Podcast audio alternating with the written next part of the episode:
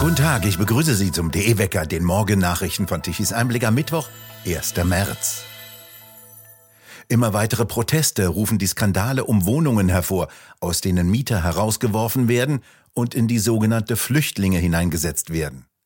Nach der Affäre um kommunale Wohnungen im südbadischen Lörrach, aus denen Mieter geworfen werden sollen, um Raum für sogenannte Flüchtlinge zu schaffen, sorgt die evangelische Kirche in Berlin für den nächsten Skandal.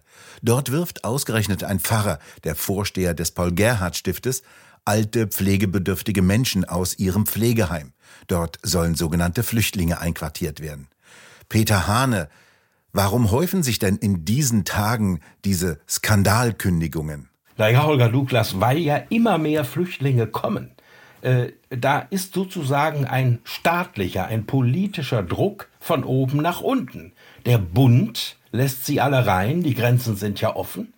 Dann kommen die in die Länder, die Länder wenden sich an die Landkreise und die Landkreise dann an die Kommunen, an die Gemeinden. Also zu Deutsch, die Dummen sind immer die Kleinen, die kleinen Dörfer, die kleinen Gemeinden und äh, da äh, heißt es, ihr müsst jetzt sehen, dass ihr Platz schafft. Wir können die vielen, die ja kommen, nicht auf der Straße sitzen lassen. Und dann gibt es noch ein zweites. Es spricht sich inzwischen rum, damit kann man Kohle machen. Damit kann man richtig Geld machen.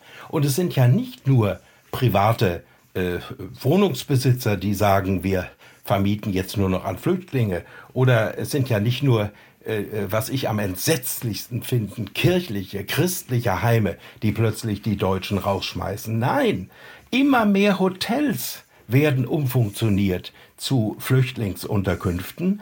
Äh, ich denke an ein Hotel in einer Nebenstraße des Kurfürstendamms, wo ich oft vorbeikomme. Dort hat ein Araber dieses Hotel gekauft und hat sofort ein Asylantenheim daraus gemacht er bekommt pro Person 30 Euro pro Tag, 30. Das heißt, ohne Personalkosten, äh, letztlich auch ohne Energiekosten. Es bezahlt ja alles der Staat. Dazu noch 30 Euro pro Person, weithin unkontrollierte, wie ich höre. Also das ist eine Gelddruckmaschine. Auf der einen Seite der politische Druck, man muss immer mehr Flüchtlinge aufnehmen und auf der anderen Seite die Verlockung, damit kann man Geld machen. Warum ist es ausgerechnet die Kirche auch, die jetzt zuletzt die Hilflosesten der Hilflosen gnadenlos auf die Straße setzen, wie das Beispiel der Diakonie in Berlin, wo 110 alte, pflegebedürftige Leute einfach rausgeschmissen werden? Naja, da bleibt es überhaupt bei diesem Thema, lieber Holger Douglas, für mich sehr schwer, sachlich und ruhig zu bleiben, weil mich hat selten ein Thema so aufgewühlt wie dieses weil hier läuft ja inzwischen ein Fass sowas von über, dass man nur schreien kann. Auf Ihre Frage kann ich nur sagen, auch die Kirchen können den Hals nicht vollkriegen, weil es ja finanziell alles so schön läuft. Und man ist ja auch sozusagen unterhalb des Radars der Kritik.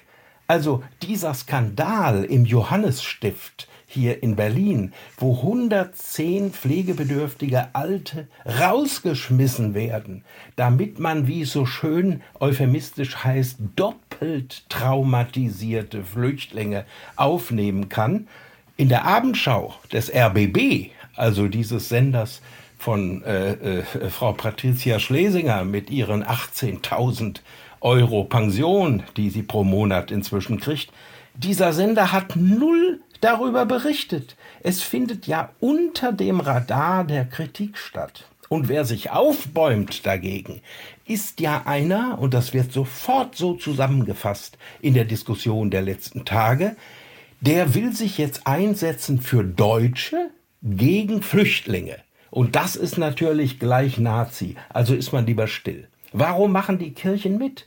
Die Kirchen sind ja letztlich, um es deutlich zu sagen, Vasallen des Staates. Sie sind abhängig vom Staat. Sie müssen sich vorstellen, einzig in Deutschland, das gibt's nirgendwo auf der Welt, zieht der Staat, das Finanzamt, automatisch die Kirchensteuer ein. Das heißt, wenn einer nicht austritt, ist er automatisch in der Kirchensteuerfalle. Und daneben, und das wissen die meisten nicht, fließen Milliarden in die Kassen der Kirchen.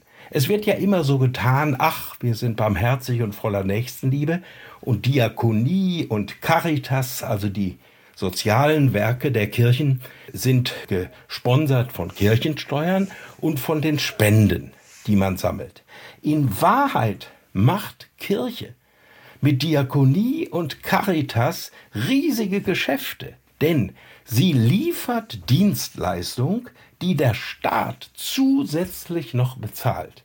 Also ich selbst war ja über 20 Jahre ehrenamtlich in der obersten Leitung der evangelischen Kirche in Deutschland, der EKD. Ich habe ja gesehen, wie dort mit Geld umgegangen wird. Und zwar mit Millionen und mit Milliarden. Und deswegen kann man, ohne mit der Wimper zu zucken, von einer regelrechten Flüchtlingsindustrie sprechen.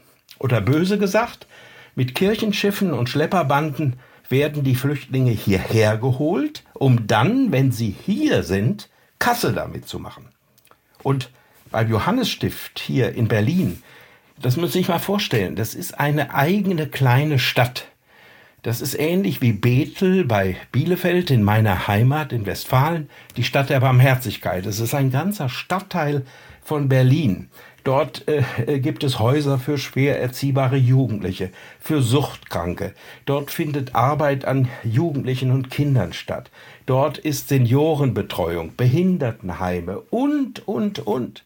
Und das alles hat, ich nehme mal Berlin, Johannesstift, klangvolle Namen der Kirchengeschichte, sozial vorbildliche Kirchengeschichte, wie das im vorigen und vorvorigen Jahrhundert war. Und jetzt wittert man plötzlich unter dem Deckmantel der Flüchtlingshilfe ein großes Geschäft, und damit, anders kann ich das überhaupt nicht sagen. Das sage ich auch als Christ und als einer, der so engagiert war in der evangelischen Kirche. Damit entlarvt sich die Kirche als nichts anderes als ein kapitalistisches Unternehmen der untersten Kategorie. Peter Hane, haben Sie vielen Dank für das Gespräch. Am Sonntag, dem 19. März, spricht Peter Hane um 15 Uhr auf einer Kundgebung der Freien Evangelischen Gemeinde Görlitz im Familienzentrum Tivoli. Thema Nur die Wahrheit zählt, wie wir aus der Krise kommen. Am Sonntag, 19. März um 15 Uhr in Görlitz. Die derzeit noch amtierende regierende Bürgermeisterin von Berlin, Franziska Giffey, will heute dem SPD-Landesvorstand Koalitionsverhandlungen mit der CDU vorschlagen. Sollte der Vorstand dem Vorschlag nicht zustimmen, werde Giffey als SPD-Landesvorsitzende zurücktreten, heißt es. Eine Zustimmung im Vorstand, der am Nachmittag zusammenkommt, gilt als wahrscheinlich. Für Giffey, die bei den Wahlen von den Wählern dramatisch abgestraft wurde, würde eine Koalition mit der CDU bedeuten, dass sie selbst nicht mehr regierende Bürgermeisterin bleiben kann. Das Amt würde voraussichtlich an den CDU-Spitzenkandidaten Wegner fallen. Der linke SPD-Flügel will dagegen Rot-Grün-Rot fortsetzen. Durch die Fortsetzung der bisherigen Koalition mit Grünen und Linken hätte Giffey im Berliner Roten Rathaus bleiben können. Die Forderung der Linken nach einer Enteignung privater Wohnungsbauunternehmen hatte sie abgelehnt. Gegner eines schwarz-roten Bündnisses in der Berliner SPD könnten nach Auffassung von Beobachtern versuchen, dieses durch einen vorgezogenen Landesparteitag aufzuhalten. Von der Bundesebene aus hatte sich Generalsekretär Kevin Kühnert, der über einen großen Einfluss im Berliner Landesverband verfügt, für Rot-Grün-Rot stark gemacht. Die CDU stand zunächst einem Bündnis mit den Grünen positiv gegenüber. Doch hatten sich in den Sondierungsgesprächen sehr große Unterschiede mit den Grünen in vielen Politikfeldern wie der Verkehrs- und der Innenpolitik gezeigt, während es mit der SPD viele Übereinstimmungen gegeben haben soll. Gegen eine Ärztin aus dem Raum Dresden, die in der Corona-Pandemie falsche Gesundheitszeugnisse ausgestellt haben soll, ist Haftbefehl erlassen worden. Wie Polizei und Staatsanwaltschaft Dresden am Dienstag mitteilten, werde ihr vorgeworfen, seit Beginn der Pandemie gewerbsmäßig Gefälligkeitsatteste ausgestellt zu haben. Die Ärztin sollen Menschen pauschal und unrechtmäßig vom Tragen von Masken befreit und ein unbegrenztes Impfverbot aus medizinischen Gründen bescheinigt haben. In den 162 Fällen soll die Beschuldigte laut Staatsanwaltschaft Einnahmen in Höhe von insgesamt 12.500 Euro erzielt haben. Ende September vergangenen Jahres hatten mehr als 200 Polizisten 84 Objekte in Mecklenburg-Vorpommern, Sachsen, Brandenburg, Niedersachsen, Schleswig-Holstein und Hamburg durchsucht. Am Dienstagmorgen seien erneut Wohnräume der Frau durchsucht worden. Beweismittel wie ein Telefon und ein vierstelliger Geldbetrag sollen sichergestellt worden sein. Die Frau selbst wurde festgenommen und einem Ermittlungsrichter vorgeführt. Der habe den bereits bestehenden Haftbefehl bestätigt. Die weiteren Ermittlungen werden den Angaben zufolge noch einige Zeit in Anspruch nehmen. Nicht vielen bekannt ist bisher, wie gegen Ärzte vorgegangen wird, deren Patienten schwere Impfschäden bekommen haben oder gar gestorben sind. In Neu-Delhi treffen sich heute die Außenminister der G20-Staaten. Indien hat derzeit den Vorsitz in der G20-Gruppe der führenden Industrie- und Schwellenländern. Den will Indien unter anderem dafür nutzen, die Globalisierung neu zu gestalten. Gemeinsam müsse die Weltgemeinschaft an einem Paradigmenwechsel arbeiten und dabei den Menschen in den Mittelpunkt stellen, so die Linie von Premierminister Narendra Modi. Die globale Versorgung mit Lebensmitteln, Düngemitteln und medizinischen Produkten müsse entpolitisiert werden, damit geopolitische Spannungen nicht zu humanitären Krisen führen. Ein Hochdruckgebiet sorgt weiterhin für sonniges und ruhiges Winterwetter. Allerdings bleibt es weiterhin kalt. Hochnebel löst sich vielerorts im Laufe des Tages auf. Die Temperaturen steigen bis auf maximal 7 Grad tagsüber. Nachts bleiben die Temperaturen knapp unter 0 Grad. Am Donnerstag wird es teilweise etwas wärmer, allerdings kommen auch feuchtere Luftmassen herein, die für mehr Nebel sorgen. In der kommenden Woche zeichnet sich ein kräftiger Kaltlufteinbruch ab. Und nun zum Energiewendewetterbericht von Tichys Einblick. Sämtliche Windräder, mit denen die grünen Wälder und Landschaften zugepflastert haben, produzierten gestern Mittag um 12 Uhr gerade einmal magere 7,5 Gigawatt an elektrischer Leistung. Mittags um 12 Uhr kamen von den Photovoltaikanlagen 28,6 Gigawatt. Diese Leistung brach am Nachmittag wieder drastisch ein. Deutschland dagegen benötigte mittags um 12 Uhr 76 Gigawatt an elektrischer Leistung. Die sogenannten Erneuerbaren waren wieder nicht in der Lage, für ausreichend Strom zu sorgen.